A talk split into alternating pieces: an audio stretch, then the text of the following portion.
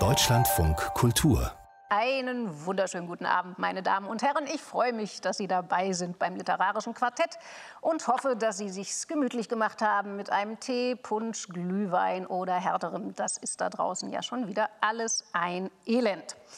Mit mir im kuscheligen Berliner Ensemble sind heute Abend der Publizist und Verleger Jakob Augstein, der auch unter die Schriftsteller gegangen ist. Im Januar erscheint sein erster Roman und er hat uns heute ebenfalls ein literarisches Debüt mitgebracht. Edgar Selge, hast du uns endlich gefunden? Der prominente deutsche Schauspieler erzählt durchaus autobiografisch von einer Kindheit im Nachkriegsdeutschland von einem bildungsbürgerlich-musischen, aber auch autoritären Gefängnisdirektorenhaushalt, einem prügelnden Vater, einer hilflosen Mutter und von Bruderliebe. Herzlich willkommen, Herr Augstein. Und ich begrüße Adam Soboschinski. Er ist Journalist, Schriftsteller, war lange Jahre der Feuilletonchef der Wochenzeitung Die Zeit. Jetzt ist er dort für die Literatur verantwortlich. Und er hat den jüngsten Roman einer der aufregendsten französischen Schriftstellerinnen unserer Tage dabei, Marie Ndiaye. Was bringt eine Mutter dazu, ihre Kinder zu töten? Und warum beauftragt der Ehemann dieser Kindsmörderin ausgerechnet eine recht erfolglose Anwältin mit der Verteidigung? Und warum weckt dieser Ehemann in dieser Anwältin erstmal die Dämonen von deren eigenen Vergangenheit? Fragen, Fragen, Fragen. Ich bin gespannt, ob wir Antworten finden. Schönen guten Abend, Herr Soboschinski. Hallo. Und ich freue mich, dass Wea Kaiser wieder einmal zu Gast ist. Bestsellerautorin aus Wien, Jurorin beim Klagenfurter Ingeborg-Bachmann-Wettbewerb. Und sie hat uns ein Weihnachtsmärchen mitgebracht. Und zwar von der erfolgreichsten Autorin der Welt von heute, der Erfinderin von Harry Potter, J.K. Rowling. Und das Märchen heißt Jacks wundersame Reise mit dem Weihnachtsschwein. Und in der Tat ist es eine sehr wundersame Reise, die das Scheidungskind Jack da machen muss. Sein geliebtes Plüschtier ist ihm abhanden gekommen und er muss hinabsteigen ins Land der Verlorenen, um dieses Plüschtier wiederzugewinnen. Ich sage schon mal, fröhliche Weihnachten, Frau Kaiser. Und ich selbst habe einen Liebesroman im Gepäck und zwar vom erfolgreichsten Autor der Welt von gestern, genau von Stefan Zweig. Ungeduld des Herzens heißt das gute Stück, das jetzt in einer Neuedition erschienen ist. Und es erzählt von der Liebe, die ein hüftabwärts gelähmtes 17-jähriges Mädchen für einen Fashion K und K-Offizier empfindet, der diese Liebe allerdings nicht erwidert, sondern nur Mitleid für die Arme empfindet. Und das führt stracks in die Katastrophe. Wir fangen aber an mit Edgar Selge. Hast du uns endlich gefunden? Bitte, Herr Augstein. Das hier ist ein besonders schönes und feines Buch und ich bin wirklich glücklich, Ihnen das vorstellen zu dürfen. Hast du uns endlich gefunden? Das sagt die Mutter zum Erzähler, nicht, als er sie einmal im Traum trifft. Aber ich habe mir beim Lesen vorgestellt, dass es die Worte selber sind, die das zu Selge sagen, der sie nach vielen Jahren des Suchens gefunden hat, diese Worte, um über seine Kindheit zu schreiben. Selge ist 73 Jahre alt, 1948 geboren, ja, Nachkriegszeit, späte 50er, frühe 60er Jahre. Äh, eine Zeit, von der ich wenig weiß. Ich glaube, das geht vielleicht viel, vielen Leuten so, dass sie wenig wissen über diese frühen Jahre der Bundesrepublik. Der Krieg ist vorüber. Aber er ist eben nicht wirklich vorüber. Ja? Er ist gegenwärtig überall.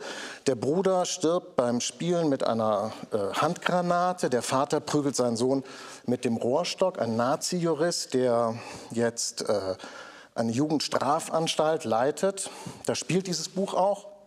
Und ähm, die Mutter kann sich nur schwer von ihren eigenen Nazi-Überzeugungen lösen. So richtig viel passiert eigentlich gar nicht in dem Buch. Äh, Edgar erzählt äh, vom Leben eines Kindes, das spürt, hier in meiner Welt stimmt praktisch nichts. Und wenn die Erwachsenen nicht mehr weiter wissen, dann machen sie eben Musik.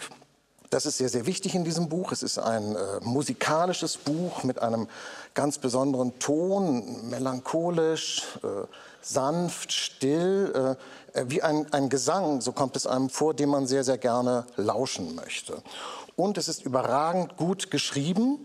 Serge schreibt dieses Buch ja aus der Perspektive eines Kindes und ähm, es ist was anderes, über Kindheit zu schreiben und aus der Perspektive eines Kindes zu schreiben. Nicht? Das ist eine, eine schwierige, problematische Perspektive, die hier aber sehr, sehr gut gelungen ist. Also kaufen Sie dieses Buch und lesen Sie es. ja. Darf man das so sagen? Äh, Sie dürfen ja, also fast alles sagen in dieser Sendung.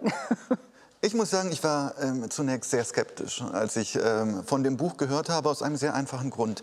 Es gibt so wahnsinnig viele Schauspielerinnen, Schauspieler, die Bücher schreiben. Meistens äh, schreibt dann auch irgendjemand mit, das weiß man dann meistens nicht so genau. Und man bekommt das dann so äh, ja, im Feuilleton auf den Tisch und guckt so rein und es ist eigentlich furchtbar langweilig ganz häufig. Denn was sind das für, für Leben in der Regel?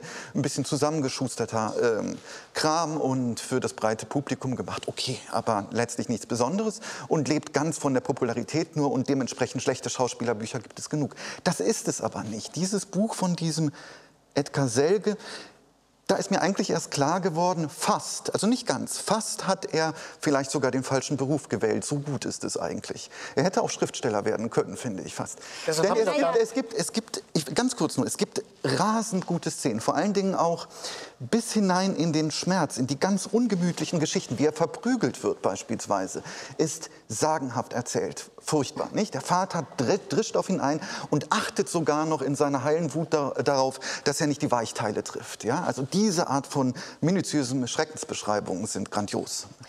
Da haben Sie recht. Ähm, ich bin nur froh, dass er nicht Schriftsteller geworden ist, weil äh, diese Staccato-Sätze fand ich beim Lesen relativ unerträglich. Also, dass ein Satz maximal äh, eine halbe Zeile lang ist und das geht dann die ganze Zeit so, fand ich wirklich anstrengend. Mhm. Und mir ging es auch so, ich, ich war entsetzt schon wieder ein männlicher deutscher Schauspieler eines gewissen Alters, der sich an seine Kindheit erinnert.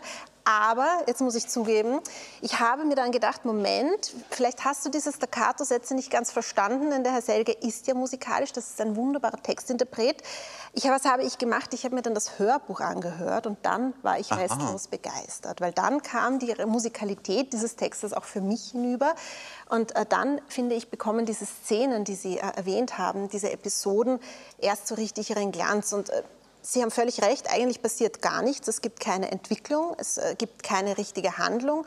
Es sind Episoden, die immer von irgendeiner Erinnerung wieder ausgelöst werden. Aber genau das macht dann den Charme des Zuhörens. Da erzählt jemandem, da erzählt einem einer Geschichten aus dem Leben. Und dass er ein Schauspieler äh, ist, habe ich mit Absicht nicht gesagt, denn das spielt für das Buch überhaupt keine Rolle. Naja, da möchte ich ein bisschen widersprechen. Also ich hatte auch eher meine Probleme mit dem Buch. Und zwar fingen die früh an. Und ich bin über einen Satz, ich glaube, der ist gleich auf Seite 10 oder so gestolpert, wo er beschreibt, wie er sich jetzt hinsetzt und schreibt. Also offensichtlich ja auch in der Lockdown-Zeit hat er endlich die Zeit gefunden, sich hinzusetzen, zu sammeln, um das, was ihm seit seiner Kindheit durch den Kopf geht, aufzuschreiben. Und dann gibt es irgendwo den Satz, hoffentlich verschwinde ich nicht zwischen den Zeilen.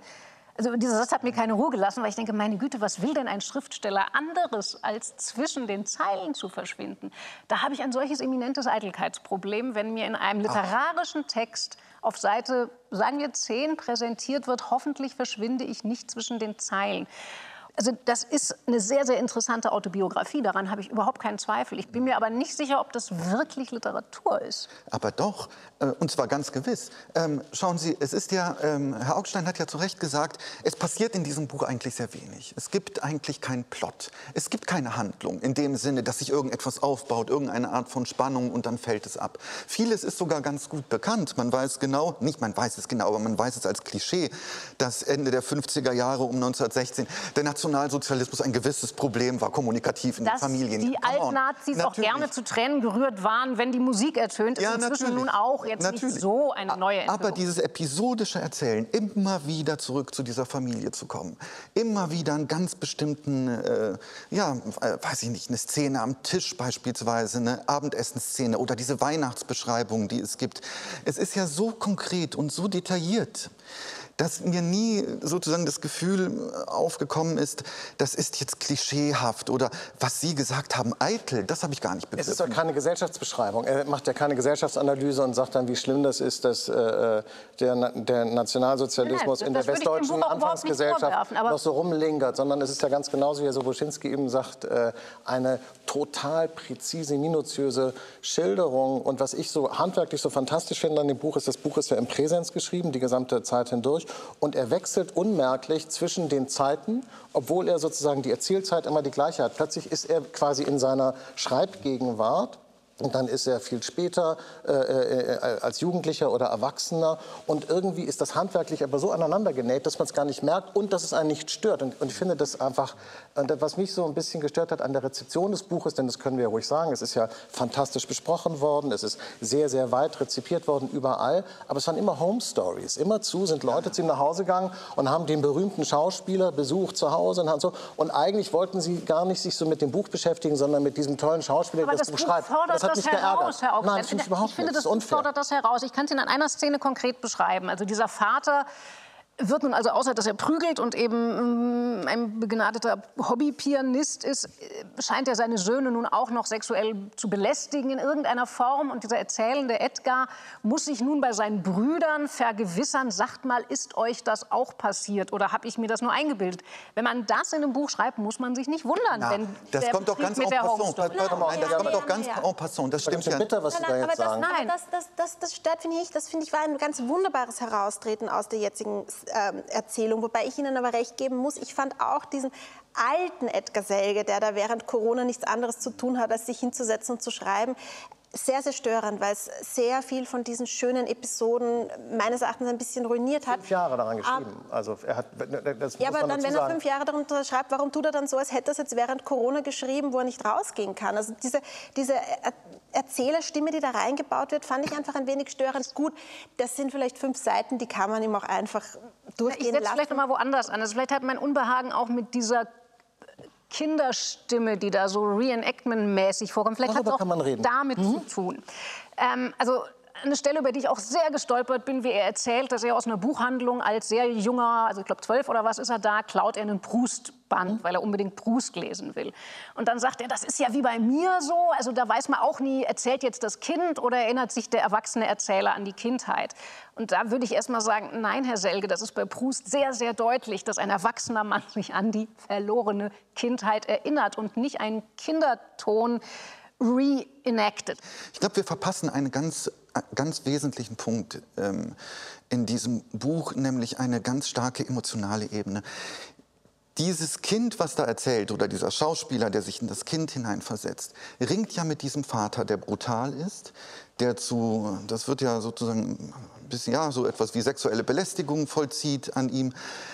Und trotzdem liebt er ihn. Das ist sozusagen das ganze Drama dieses Buches. Also eine emotionale, hochschwierige, rasend schwierige Situation in einer Ambivalenz. Und das durchzuhalten auf 300 Seiten und immer wieder darauf zurückzukommen, das verleiht dem Buch eine Spannung. Das ist nicht eine bestimmte Handlung, aber eine Spannung, die ganz aus dem Zwischenmenschlichen sich heraus ergibt. Und das ist sozusagen etwas, was, was enorm ist und was man erst mal hinkriegen muss. Das, was literarisch ist. Ja? Das ist eben deshalb keine Autobiografie, weil das ist, ich finde auch, genau. Nein, das macht also es zur Literatur. Sinne sagen, das ist natürlich keine biedere Autobiografie im Sinne von in Kapitel 1 wird die ersten Jahre der Kinder. Das ist definitiv kein biederes Buch. Das würde ich auch, fände ich ein grobes Missverständnis, würde ich nie sagen. Aber ich fand, also mir war auf Seite 15 eigentlich alles klar in diesem Buch. Ich fand danach nichts mehr überraschend. Also ich habe die Physiognomie, auch die psychologische, das Charakterbild dieser Familie sehr, sehr schnell begriffen und das geht dann halt 250 oder 300 ich glaub, ja, aber das ist ja das Wunderbare. Das ist ja auch das Wunderbare daran. Denn äh, alles, was passiert, und es geschieht keine Handlung, es gibt keine Entwicklung, passiert in einem Dreieck zwischen Verbrechen, Familie und Kultur. Und das Verbrechen, ja, das im Namen der Kultur begangen wurde und das dann in diese Familie hineinspielt, ähm, oder dann die Familie, die wiederum versucht, sich durch Kultur ähm, davon abzulenken, was sie wusste über Verbrechen. Oder auch der kleine Edgar, der in Anbetracht dieser Verbrecher hinter den Gefängnismauern das Dunkle in sich selber sucht. Das wird in vielen Themen immer wieder variiert und man merkt, alle Figuren kommen aus diesem Dreieck nicht raus. Und deswegen ist es ja so wunderbar, dass es keine Handlung im klassischen Sinne gibt, weil dieses Drama nicht lösbar ist und nicht auflösbar ist. Ähm, aber ich muss Ihnen auch recht geben, es ist tatsächlich diese Kinderperspektive nicht durchgehalten. Vor allem, das merkt man bei den Analysen der Musikstücke. Ja. Also ein Zwölfjähriger analysiert nicht so eine Symphonie, wie es der Erzähler tut. Aber das ist ja das Tolle daran, dass der alte Mann sich erinnert. Da kommt ja, da wird ja das, was in der Erinnerung fehlt, aufgefüllt durch das, was man jetzt weiß. Und ich finde, das darf man ihm ruhig. Äh Deshalb ist es eben artifiziell. Es ist und, und äh, das, das merkt, artifizielles, man merkt darauf können wir uns einigen, Herr Augstein. Wir schreiten weiter zu irgendeiner Welt, die gewissermaßen auch sehr artifiziell ist nämlich zur Welt des Weihnachtsschweins. Äh, bitte, ja. Frau Kaiser. Gut, also Joanne K. Rowling brauche ich nicht vorstellen. Die ganze Welt kennt sie und ihr Hauptwerk, die siebenbändigen Harry Potter-Romane. Nun hat sie ein entzückendes Weihnachtsbuch geschrieben, Jacks wundersame Reise mit dem Weihnachtsschwein. Darin geht es um den jungen Jack, der sein allerliebstes Kuscheltier Swine verloren hat und nun mit dessen Ersatz, dem Weihnachtsschwein, hinunterreisen muss in die Welt der verlorenen Dinge, um dort Swine zu retten. Für mich ist das Kinder- und Jugendliteratur, wie sie sein soll, spannend erzählt, unterhaltsam, witzig, aber ohne die jungen Leser je nicht ernst zu nehmen, sondern ihnen auch sehr viel zuzutrauen und vor allem mit einem reichhaltigen Unterbau, der auch die älteren Leser sehr, sehr glücklich macht. Äh, in diesem Fall ist es, äh, Janky Rowling ist ja auch Altphilologin, sie setzt sich sehr, sehr, sehr detailliert mit dem äh, Mythos der Katabasis auseinander, dem Gang in die Unterwelt. Jeder wichtige Held muss einmal in die Unterwelt, sei es Herakles, sei es Aeneas, sei es Odysseus oder sei es... Ähm, auch Orpheus, um dort ein Abenteuer zu erleben. Nur sie baut ihren eigenen Mythos der Unterwelt, wo eben die Dinge, die wir verloren haben, je nachdem, wie ihr Schicksal im Diesseits war, im Jenseits ein anderes Schicksal erleben. Sie erwirft, entwirft eine fantastische Topografie, ordnet die verschiedenen Dinge ein. Und was mir so gefallen hat, meine kindliche Fantasie wurde plötzlich wieder erweckt, sodass ich mich dann auch gefragt habe, ja, was ist mit der alten Sonnenbrille passiert? Wo wäre sie in diesem Rolling Kosmos? Es hat mich unterhalten, es hat mich begeistert und auch sehr, sehr, sehr glücklich gemacht. Herrn Augstein hat es nicht glücklich gemacht, wenn ich dieses reichhaltige Minenspiel hier richtig äh, lese. ja, also ich finde es ja toll, dass wir dieses Buch hier besprechen und das ist irgendwie auch schick, dass man mal so echte Populärliteratur dann praktisch hier so einführt und auch Kinderbücher, das finde ich alles prima. Warum auch nicht? Und auch die Autorin ist ja äh, toll, denn ich habe zum Beispiel diese Harry Potter Bücher äh, früher gelesen äh, in den 90ern. Die sind auch super. Das Buch hier ist einfach schwach. Und es ist langweilig und es ist ehrlich gesagt auch ganz schön nichtig. Und es ist wahnsinnig berechenbar. Und viel zu moralisch. Es ist so kitschig und so übermoralisierend. Und jedes gute Kinderbuch, und ich könnte Ihnen ein paar nennen, die ich da meine, ist irgendwie ironisch und spöttisch und hat irgendwie so einen doppelten Boden und nimmt weder sich so ganz ernst noch die Kinder. Und das ist hier richtig so mit so einem richtigen großen moralischen Hammer wird dann gesagt, so dann tauchen so allegorische Figuren auf die Macht. Und die Macht ist so ein richtig unsympathischer König und die Hoffnung ist so eine.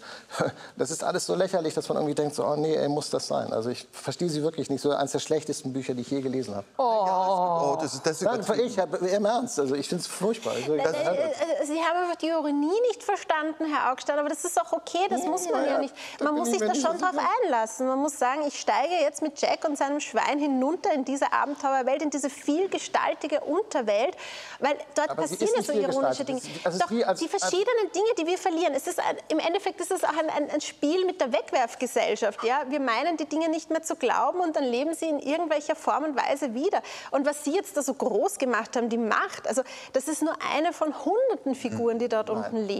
Das Buch ist voll von, es ist wirklich so politically correct, dass es einem echt die Socken von den Füßen fliegen, dass dann irgendeine eine, eine, die, die Hoffnung ist da, weil der, die Frau, die die Hoffnung verloren hat, sitzt zu Unrecht im Gefängnis, aber irgendwann kommt sie auch wieder raus und so. Und man denkt so, ey, hast du es nicht eine Nummer kleiner? Aber dürfen so in einem Märchen nicht manchmal auch die Guten gut und die Bösen bös sein? Also ich finde, da muss ja, man auch erstmal schon im Genre bleiben. Naja, also ich musste bei der Lektüre dieses Buches an was anderes denken. Und zwar, und vielleicht hat das was damit zu tun, was Sie so stört, was mich gar nicht gestört hat. Es gibt die, finde ich, sehr berechtigte, plausible These, dass eigentlich alle aufs breite Publikum angelegte, erzählende Literatur oder eben noch mehr der Hollywood-Film einem einzigen Plot folgt. Dass es gewissermaßen ein archetypisches Grundmuster der Heldenreise gibt und das, wenn man sich diese Kapitel, das ist eine, eine quasi die Hollywood-Drehbuchbibel von einem Herrn Vogler, wenn man sich die liest, hat man Kapitel für Kapitel dieses Buch. Also es wird die gewohnte Ausgangswelt, die alltägliche Ausgangswelt beschrieben, haben wir bei Jack und seiner Familie. Es kommt das Moment, wo der Held in die Reise aufbrechen muss. Er sträubt sich kurz, dann muss er los. Dann findet er Gefährten. Er findet welche, die sein Projekt durchkreuzen. Er muss alleine in die dunkelste Höhle steigen. Er kommt als veränderter Mensch mit dem Elixier. Und das ist alles exakt der Plot dieses Romans. Und natürlich kann man jetzt sagen, ist das nicht ein bisschen einfach, wenn J.K. Rowling wirklich diesen Masterplot eins zu eins mit ihren Bildern anfüllt. Und ich finde sie, ich glaube, es ist nicht kalkuliert. Ich glaube, dass, wenn man so will, Genie, was Frau Rowling zu dem Ruhm verschafft, das hat die irgendwie in der DNA. Also die hat diesen archaischen Grundplot, der die Menschheit, zumindest die westliche, seit zweieinhalbtausend Jahren von der Odyssee weg immer wieder fasziniert, die kann den einfach. Aber das ist, Alice im Wunderland ist sozusagen das die archetypische Kindergeschichte, wo ein Kind in die Unterwelt geht und merkwürdige Dinge erlebt. Und wenn Sie das Auch eine, ja. Nein, das ist die, das Kinderbuch sozusagen, wo das quasi äh, äh, äh erstmal äh, kanonisch sozusagen festgelegt ist, was passiert, wenn ein Kind in eine unterweltliche Traumwelt sozusagen. Und wenn Sie diese beiden Bücher miteinander vergleichen, dann wissen Sie vielleicht, was ich meine. Weil Alice im Wunderland ist einfach wahnsinnig lustig und intelligent und ironisch und doppelbödig. Und das ist dieses Buch aber alles ich vergleiche nicht. doch jetzt auch nicht Edgar Selge mit Böll. Also das finde ich jetzt irgendwie... Naja, aber... Wer ist jetzt der Bessere? Ja. Das dürfen Sie beantworten. Also, Ich finde es nicht so dramatisch schlecht, ähm, äh, wie Herr Augstein das Ganze meint. Es ist auch so, dass es amüsante Passagen gibt in diesem Buch. Beispielsweise, als die schlechten Gewohnheiten kommen, die Popel, nicht, kommen dann auf einmal, die, die sich die Leute normalerweise äh, aus der Nase ziehen. Also dementsprechend äh, bekommt man dann die Erfahrung, dass man es damit zu tun hat. Äh, die, oder auch, ich glaube, sozusagen Fingernägel, auch wenn man die abkaut. Es gibt ein paar burleske Sachen, die sind völlig okay in diesem Buch. Die sind auch kalkuliert, würde ich schon sagen, weil ich glaube nicht, dass diese Autorin irgendwie irgendwie irgendetwas geniehaft macht. Ich glaube, dass sie sich sehr genau überlegt, was kalkuliert ist. Harry Potter ist ja jetzt auch nicht irgendwie geniehaft einfach ähm, Die hatte Lust am Fabulieren. Ich ja. finde schon, dass man ihr das... Das ist wie von der künstlichen Intelligenz geschrieben. Das ist ein AI-Buch. Wenn Sie einen Computer füttern mit diesen ganzen Bestandteilen, die Sie eben gesagt haben, wird dieses Buch dabei rauskommen. wird nicht Dozy erfinden. Die schlecht gelaunte Lunchbox, die erfindet der Computer. Und vor allem, also wenn Sie so argumentieren, müssten Sie sagen, Parzival, die ganze Odyssee, das alles braucht man nicht, das hat der Computer geschrieben. Ja? Ich meine, nur weil ein ein, eine Geschichte einem Plotmuster folgt und das tun einfach die meisten Heldengeschichten, die folgen halt nun mal dem Plotmuster der Heldengeschichte, das macht das nicht schlecht. Das Moralische stört Sie nicht, dass es übermoralisch ist? Stört Sie das nicht? Nein, also ich finde das Buch überhaupt nicht übermoralisch. Ich finde, das Buch ähm, beschäftigt sich auch sehr mit der Lebenswelt von Kindern. Also da geht es auch darum, was macht Patchwork mit Kindern, was macht Leistungsdruck mit Kindern, ohne da mit dem Zeigefinger zu sehr drauf zu drücken. Und ähm, ich finde das total wichtig, dass man Kindern handwerklich richtig gut gemachte Bücher präsentiert. Weil wenn jemand einen Plotfehler entdeckt, dann ist es ein Zwölfjähriger. Ja, mhm. Da können Sie sich mhm. sicher sein. Die verzeihen nicht irgendwelche Schlampigkeiten in der Erzählperspektive, wie wir es dem Selge locker verzeihen. Nein, ein Kind wird darauf zeigen und sagen, das funktioniert so nicht. Und genau das ist die große Meisterschaft der Joanne K. Rowling, dass sie Welten bauen kann, in denen alles funktioniert und in denen dann auch wirklich dieses Diktum vom Tschechowschen Nagel erfüllt wird. Ja, der Nagel, der in die Wand gehaut wird, an dem muss sich am Ende jemand erhängen. Und das passiert ja hier. Also es kommt alles wieder. Es ist eine Welt. Es gibt, es gibt ja, das ist auch ein schlechter Disney-Film, aber manchmal sind die auch gut trotzdem. Ja, es ist ja, man kann sich, muss sich ja nicht entscheiden jedes Mal. Ähm, es gibt, äh, Sie haben eben äh, das Stichwort gesagt, dass die Wegwerfgesellschaft, das ist ein Begriff, glaube ich, aus den 80er Jahren oder vielleicht 90ern oder so. Das stimmt natürlich. Es gibt einen moralischen Kern in diesem Buch. Man sollte Teddybären und diese Schweinchen, die man hat, nicht einfach wegschmeißen. Ja, das rächt sich. Ist nicht gut, wenn das passiert. Es ist besser, wenn man die, wenn man die aufhebt und bewahrt. Nein, die Dinge. Nein, nein, es gibt schon einen konservativen Kern in Buch. Nein, nein, Doch, es, gibt, sehr es, gibt, es gibt auch die Ebene des Überschuss, ja, ja. wo dann der Verlierer ja, alles brutal frisst. Ja, und dieser Verlierer, also der löscht die Dinge auch aus und die Dinge müssen auch ausgelöscht werden. Aber es geht einfach darum.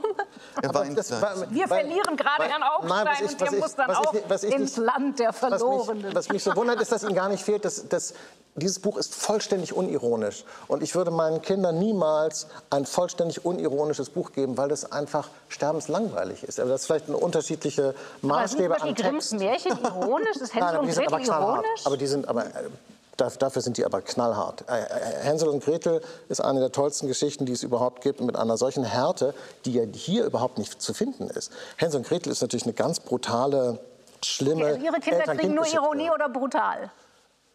So wie das Leben ist. Keine Ahnung. Das, das, das Leben okay, ist nicht so nehmen wir jetzt mal mit in diese äh, stille heilige Nacht. Also schenken Sie Ihren Kindern entweder was, was ironisch oder brutal ist. Äh, Möglicherweise sind das jetzt nicht die allerschlechtesten Stichworte, um zum nächsten Buch überzuleiten.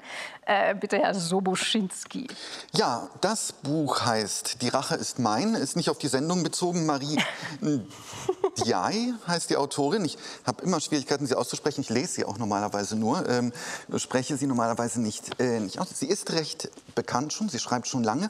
Und ihr Schreiben begann, ist eine französische Autorin, sehr interessant, nämlich äh, vor über 30 Jahren. Sie ist, glaube ich, Anfang, Anfang 50. Wollte sie schon schreiben? Nee, schon früher. Schon, schon glaube ich, als, als Kind hat sie mal erzählt. Und ähm, hat dann auch einfach ange, äh, angefangen zu schreiben und äh, das einfach an Verlage geschickt. Und mit 17 wurde sie dann äh, von einem äh, berühmten Verleger in Frankreich dann einfach von der Schule abgeholt. Ist nichts Schlimmes passiert, sondern ihr Buch wurde nur verlegt. Ähm, und das ist natürlich äh, nicht schlecht. Die hat dann auch diesen ganzen Quatsch wie Ausbildung, Studium und so weiter weggelassen, sondern hat einfach nur Romane geschrieben die ganze Zeit. Unter anderem, damit ist sie besonders berühmt geworden, das kennen vielleicht viele, drei starke Frauen. Dieses Buch ist, was zeichnet ihr Schreiben aus eigentlich? Es ist immer so eine starke, dunkle, könnte man sagen, Rätselhaftigkeit. Wir kommen eigentlich in eine sehr einfache Welt, so auch hier, und danach wird es irrsinnig kompliziert, vor allen Dingen je präziser äh, sie erzählt. Es geht um Maître Suzanne, die ist 42, Anwältin, eine Aufsteigerin. Ähm, leider nicht ganz so erfolgreich. Also die Aufstiegsgeschichten, die man sonst aus Frankreich kennt, da werden die Leute böse und sehr erfolgreich. Hier nicht. Hier ist sie mittelmäßig und ihr passiert etwas Seltsames. Sie macht als Anwältin die Tür auf, ein neuer Klient kommt rein und mit einem Moment, in dem Moment weiß sie ganz genau, den habe ich schon mal gesehen, den habe ich schon mal gesehen und zwar vor über 30 Jahren. Und zwar war das eine ganz seltsame Situation, eine freudige Situation. Das war mein Kinderheld. In dessen Zimmer war ich mal, als meine Mutter die Putzfrau war, in dieser Familie geputzt hat. Und da war dieser Junge, der war damals 15, ich 10. Und hier ist er da. Und er kommt hinein in diese Szenerie. Und zwar mit einem ungeheuerlichen Verbrechen, das seine Frau ausgeübt hat. Nämlich, die hat ihre drei Kinder umgebracht. Und sie, die Anwältin, soll sie also verteidigen. Und das ist natürlich ein Krimi-Plot äh, zunächst einmal, wobei man natürlich schon weiß, wer, wer gestorben ist, aber es hat dieses Simenonhafte, dieses kalte, diese französische Krimi-Tradition, die einen entgegenschlägt und wird dann doch so etwas wie ein Psychothriller, könnte man eigentlich fast schon sagen, weil man immer auf der Suche ist nach der eigentlichen Wahrheit, was nämlich tatsächlich vor langer Zeit passiert ist. Ich weiß, die Uhr Konsequent verwehrt wird. Also mich hat dieses Buch extrem umgetrieben und fasziniert. Und das Tolle daran ist, es ist, glaube ich, sehr schwer, das präzise zu fassen. Ja. Ähm, weil also ich war auch da über eine Rezeption überrascht, weil ich habe in einigen Besprechungen gelesen, das sei psychologisch so raffiniert. Ich glaube, das macht mhm. sie eben gerade nicht. Das mhm. ist die große Qualität dieses Buches. Also wir haben es, Sie haben es ja schon erwähnt, mit einer Hauptfigur zu tun, die aus einem sehr kleinbürgerlichen Milieu kommt. Eben die Mutter war noch Putzfrau, sie ist immerhin Anwältin geworden, also Bildungsaufsteigerin. Wir haben eine illegal in Frankreich sich aufhaltende Haushälterin, eine Sharon, die bei dieser Maître Suzanne Suzanne putzt und diese Maître Suzanne will die irgendwie in die Legalität holen. Das klappt aber alles auch nicht so richtig. Also wir haben irgendwie auch Migrationsgeschichten im Hintergrund, wir haben einen massiven Geschlechterkampfaspekt. Bei dieser Medea-Figur, dieser mordenden Mutter, geht es darum, dass ihre weibliche Verwandtschaft mit ihr gebrochen hat, sobald sie Mutter und Ehefrau wurde. Also das sind, wenn man so will, es ist wie die Checkliste der heutigen Modethemen. Also sowas wie Didier Eribon, Annie Ernaux hat man eigentlich. Und sie erzählt aber völlig anders, die Marie Endier. Ja. Das ist, ähm, also mich erinnert das tatsächlich eher an, an, an Camus. Also zu sagen, ich schaue dem Leben, deshalb gibt es natürlich auch keine, anders als im Thriller, mhm. keine echten, uns irgendwie befriedigenden Antworten auf all diese Fragen, sondern da wird dem Leben der Existenz in all seiner brutalen Absurdität sehr, sehr genau in den Rachen geschaut. Das hat alles ein riesiges Geheimnis. Diese Figuren sind Besessene von irgendwelchen Dämonen gejagt und es wird mir eben nicht durchsoziologisiert, ausbuchstabiert, psychologisiert. Ich finde, sie schafft wirklich das, was große Literatur kann. Das hat Deshalb, ich finde auch zum Beispiel ein gutes Cover, also genau dieses leicht unscharfe Milchglasscheibengefühl, hat man bei all diesen Charakteren. Ich fand das sehr, sehr überzeugend. Also ich hab, hatte mit dem Buch große äh, Schwierigkeiten, weil das Buch aufgehängt ist äh, an, dem, an einem oder aufgesetzt ist auf einer dramaturgischen Säule, ohne die das ganze Buch nicht funktioniert. Und das ist der Mord an diesen drei Kindern. Und das wird relativ kurz einmal beschrieben. Es ist schwer, schwer auszuhalten, das zu lesen. Und dann an einer anderen Stelle erzählt die Haupt, äh, diese, diese Täterin, diese Mutter ein bisschen über sich. Das ist merkwürdigem Stil geschrieben, obwohl sie ja eigentlich äh, Lehrerin ist, spricht sie aber plötzlich so, als wäre sie im Grunde gar keine Native Speakerin, also als hätte sie so Sprachprobleme eigentlich. Sagen Sie da? Wo sie immer aber sagt, die Ja, aber das ist ja wo nicht sie aber, aber, aber. Das ist Literatur. Ja, Ich will sagen, aber diese Frau, die da redet, ist eine, die ja der Sprache eigentlich mächtig ist und die dann aber sozusagen in dieser Stelle, wo sie über ihr eigenes Leben, ist egal, darum Aber das ist ja mir kein grad. platter Realismus, Es geht mir was den anderes. die ja hier schreibt. Nee, ist, äh, realistisch ist das nicht. da Mir geht es um was anderes. Mir geht ja es um was anderes. Mir geht es darum, dass dieser Mord an den Kindern ist eine so monströse Tat. Das ist, glaube ich, können wir uns, glaube ich, alle darauf einigen, das Schlimmste, was es gibt, wenn eine Mutter ihre Kinder umbringt. In unserem Kosmos gibt es nichts Schlimmeres. Und das überstrahlt das Buch, das überblendet das. Das ist sozusagen, dieses ganze Buch steht derartig im Zeichen dieser Tat, über die wir dann aber in Wahrheit ganz schön wenig erfahren. Und das finde ich fast wie so einen unlauteren Trick. Da habe ich das Gefühl, ich werde als Leser irgendwie so missbraucht. Verstehen Sie Nein, das? nein. Effektheischerisch, effektheischerisch. Das ist so nicht kam es mir nämlich vor. Und wissen Sie warum? Weil nämlich dieser Mord als ganz loses Ende in diesem Buch vorkommt und dann wird davor nicht mehr darüber gesprochen und danach nicht Genau. Insgesamt sind es vier Geschichten. Ja. Es ist diese Geschichte einer Frau, die nicht weiß, was passiert ist. Es ist die Geschichte eines Mordes einer Frau an ihren Kindern. Es ist die Geschichte einer Anwältin, die versucht, äh, Legalität für ihre Angestellte zu bekommen. Und es ist die Geschichte einer Frau, die versucht, die Bedeutung, die das Kind ihres Ex-Mannes, äh, Ex-Freundes in ihrem Leben hat, zu erkennen. Und diese vier Geschichten stehen lose nebeneinander. Keine wird wirklich erzählt, sie sind nicht wirklich verbunden. Ähm, und in dieses ganze dieser Mord, wie Sie sagen, es überstrahlt alles, es raubt den anderen Geschichten die Luft. Und ähm, vor allem, ich finde, es ist auch einfach literarisch nicht besonders gelungen, wenn jedes Mal, wenn jemand irgendetwas Schlimmes erlebt, dann zittert er. Also es gibt eine Reaktion, das ist das Zittern. Es gibt einen Vergleich von Menschen, die werden immer mit Hunden verglichen. Ähm, und das wird auch nicht besonders variiert. Also ich habe ein bisschen das Gefühl, das ist ein Thesenroman. Ja.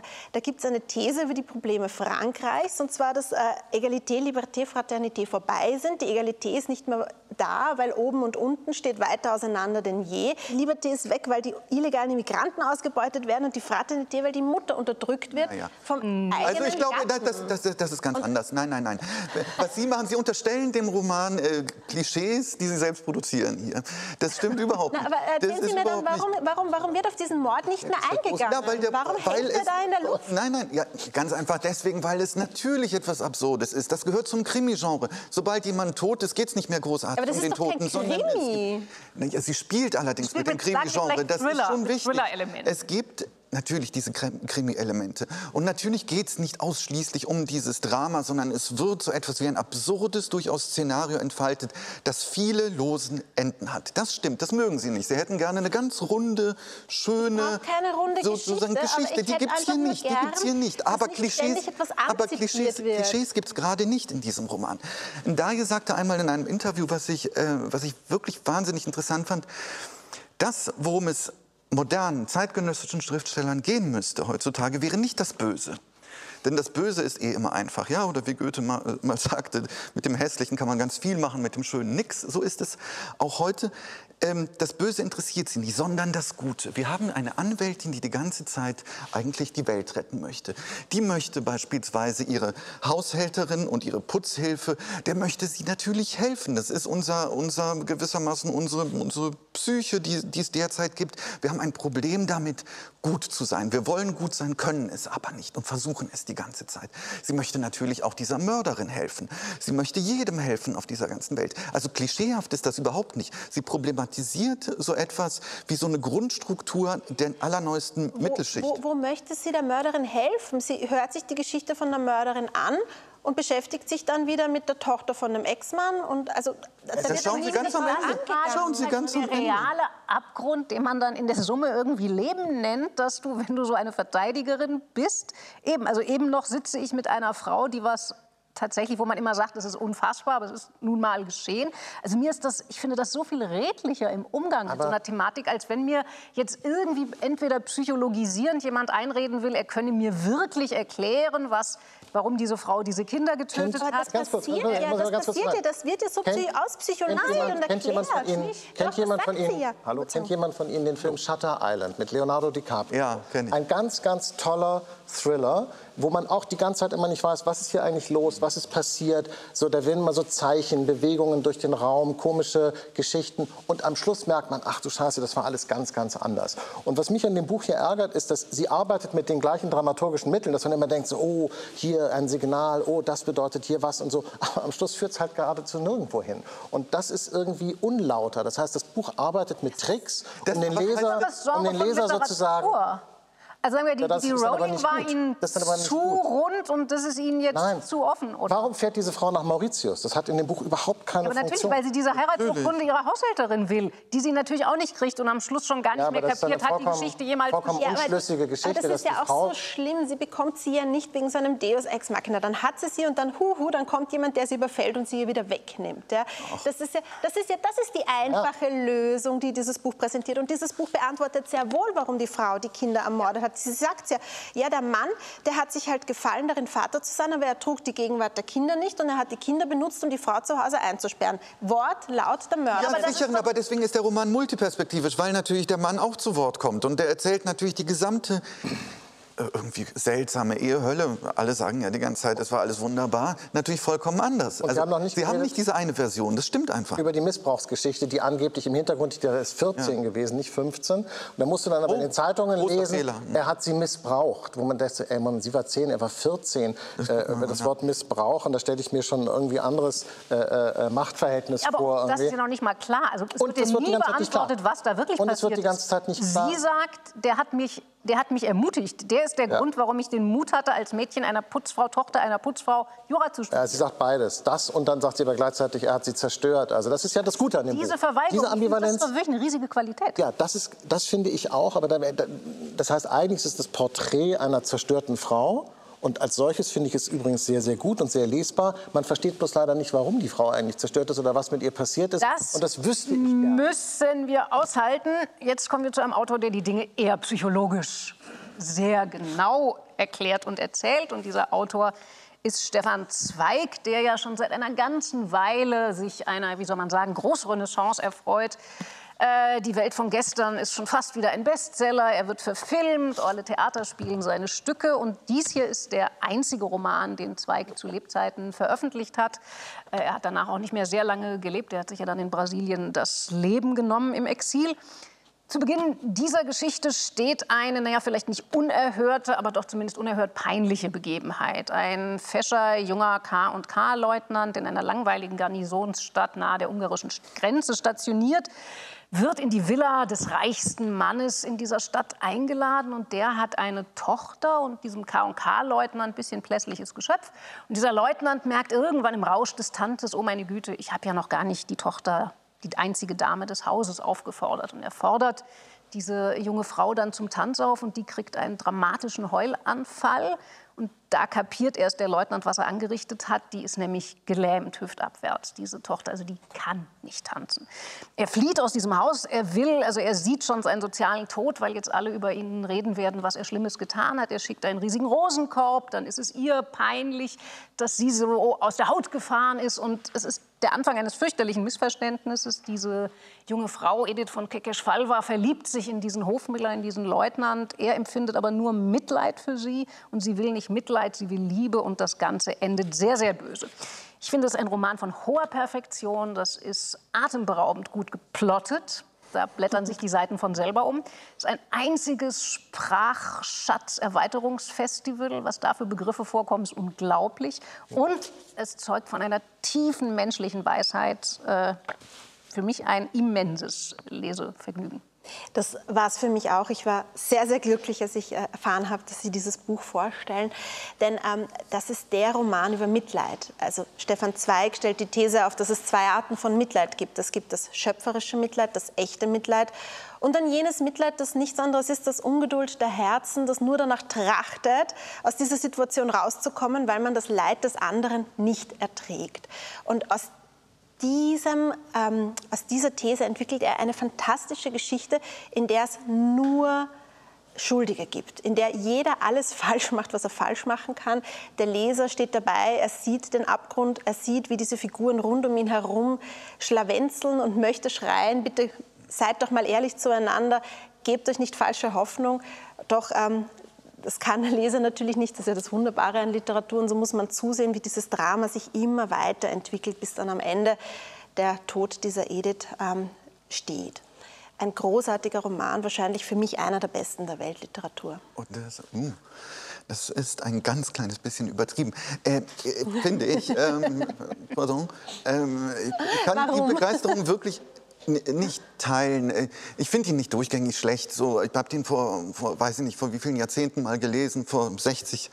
Ähm, jedenfalls vor 60 Jahren. Jahrzehnten nein, hat er so äh, nein, schon sehr, schon sehr lange her. Stefan, äh, Stefan Zweig, was ich sagen wollte, Stefan Zweig ist jemand, der äh, für Jugendliche ist das ganz schön, so etwas zu lesen. Da bekommen die ganz großen Gefühle natürlich immer her. Es ist wahnsinnig pathetisch. Mhm. Es ist tolle Jugendliteratur. Also das, was, was vielleicht was vielleicht Rawling nicht geschafft hat, dann, das könnte man sozusagen Stefan Zweig. Aber er schreibt so schlecht.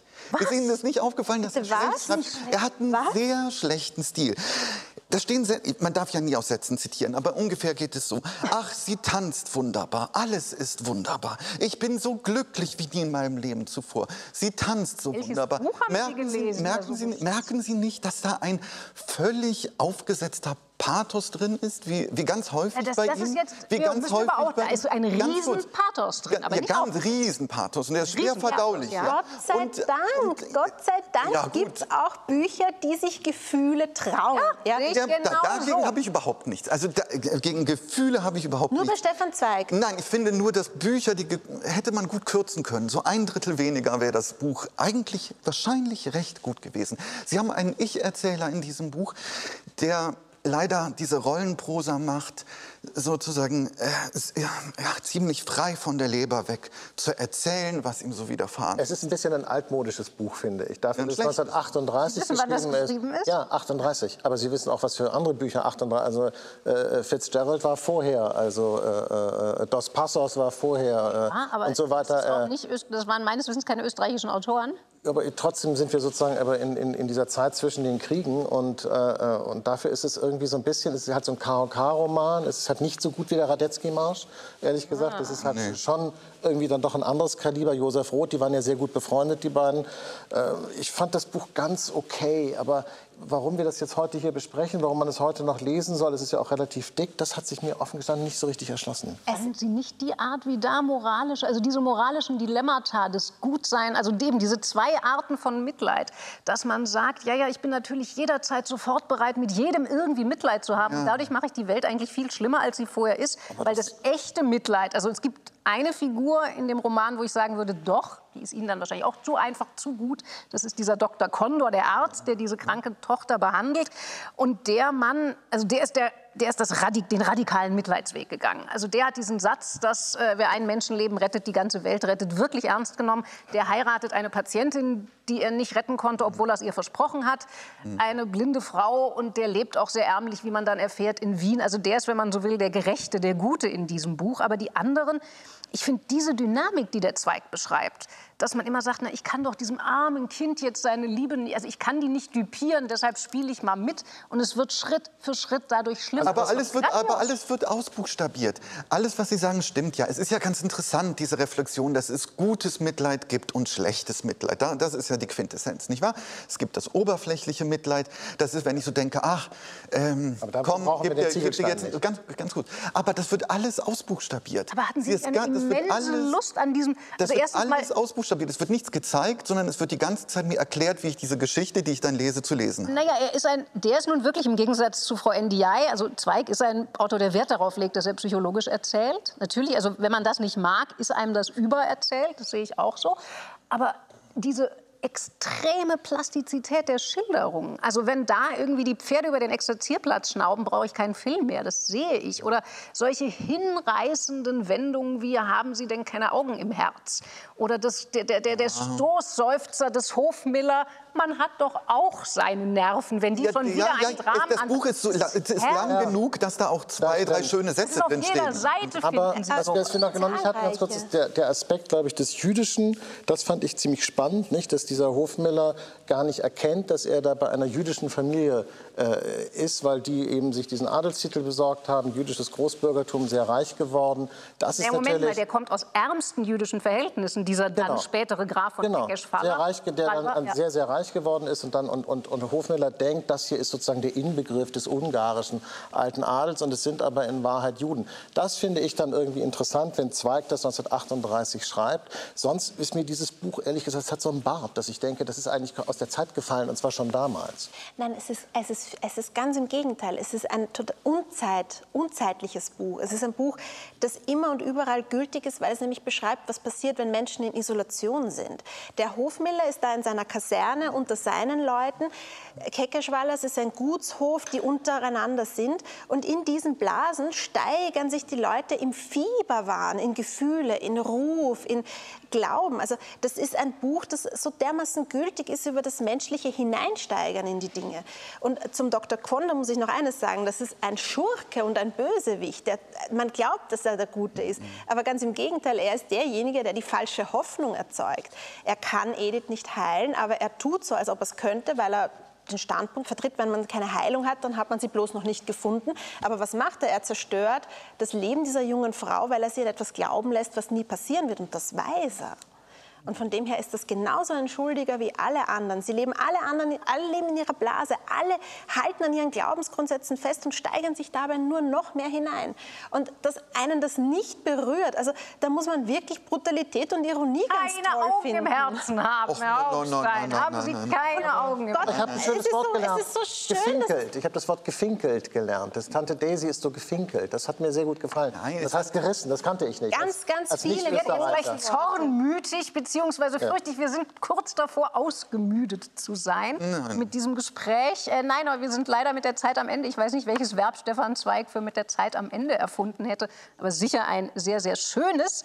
Aber ganz am Ende sind wir noch nicht. Äh, wie gesagt, Weihnachten steht quasi mit beiden Beinen vor der Tür und deshalb äh, würde jeder von uns heute gerne noch eine ganz besondere Weihnachtsempfehlung loswerden. Frau Kaiser fängt mal Ich an. darf anfangen. Ja, ich äh, bleibe meinem heutigen Thema, den Reisen in die Unterwelt, treu und darf Ihnen empfehlen, diese wunderbare Neuausgabe von Dantes göttlicher Komödie, äh, übersetzt und eingeleitet von Ida und Walter von Wartburg, wunderbar illustriert. Man muss das vielleicht kurz herzeigen mit Meisterwerken der Kunstgeschichte, die äh, sich mit der göttlichen Komödie auseinandergesetzt haben. Wer dieses Werk nicht kennt, das ist äh, wahrscheinlich das wichtigste Werk der italienischen Literatur, weil es die italienische Sprache äh, salonfähig macht. Es erzählt die Reise von Dante durch äh, die Hölle, das Fegefeuer und das Paradies. Da trifft er allerlei illustre Gestalten der Geschichte. Und ähm, die Komödie weist darauf hin, dass am Ende alles gut ausgeht. Das heißt, das Buch für Zeiten wie diese. Auch weil dieser Kommentar einem ermöglicht, sich einmal so richtig zu vertiefen. Lesen mit Kommentar, eine Kulturtechnik, die verloren gegangen ist. Machen Sie sich selbst ein Geschenk oder den Menschen, die Sie gern haben. Wenn Sie es noch nicht gelesen haben, das ist ein Buch, das man lesen muss, bevor man stirbt. Und damit sollten Sie auch jetzt anfangen, weil bis dahin brauchen Sie dann auch. Sie sind nicht dran, Herr Augstein. Es kommt ein kalter, langer Winter auf uns zu, Wir sind Herr noch lange zu Hause. Das ich auch. Wir haben sehr viel Zeit, Herr Augstein. Herr Soboschinski, was sollen die Menschen aus Ihrer Sicht äh, unterm Baum finden? Naja, das Ge- Gegengift na, natürlich äh, zu Stefan Zweig. Äh, Josef, Josef Roth, Radetzky Marsch. Also da ist es doch. Das ist, Da ist es nämlich gekommen, er wusste das nicht.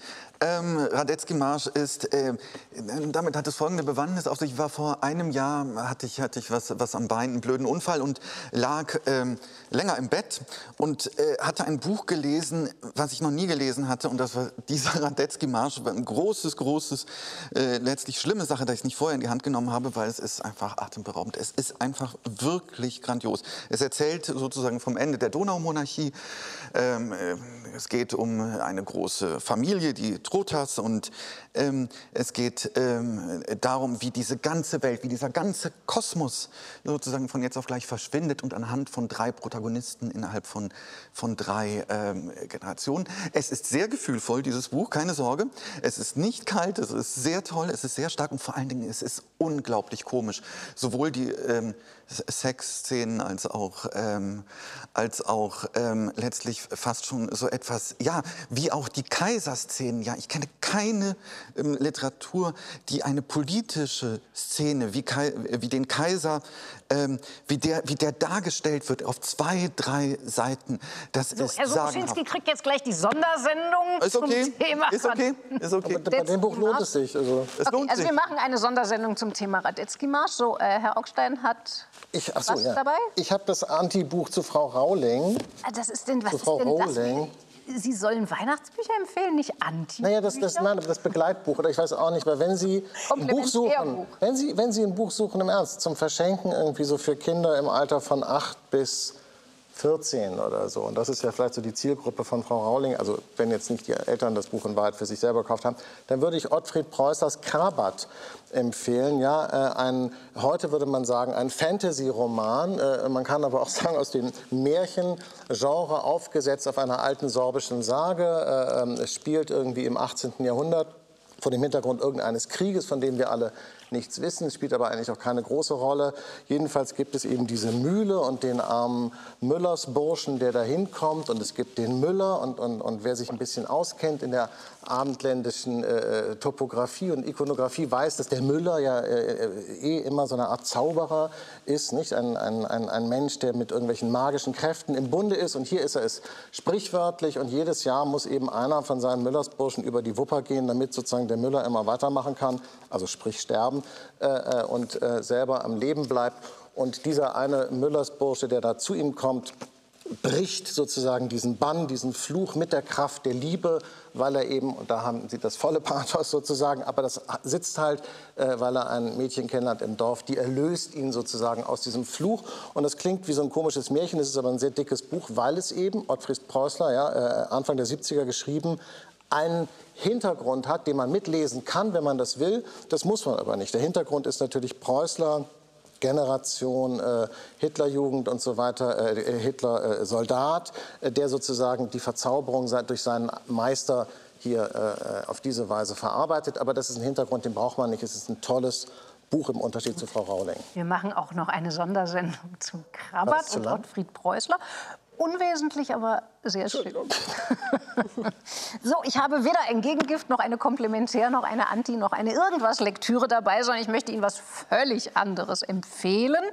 Das ist ein Buch, was sich aus meiner Sicht ganz hervorragend eignet, um in diesen trüben Zeiten im Kopf der Reiselust zu frönen, und zwar äh, auf durchaus realistischem Format. Das heißt nämlich, da war ich eigentlich noch nie die Wunderkammer des Reisens in Deutschland.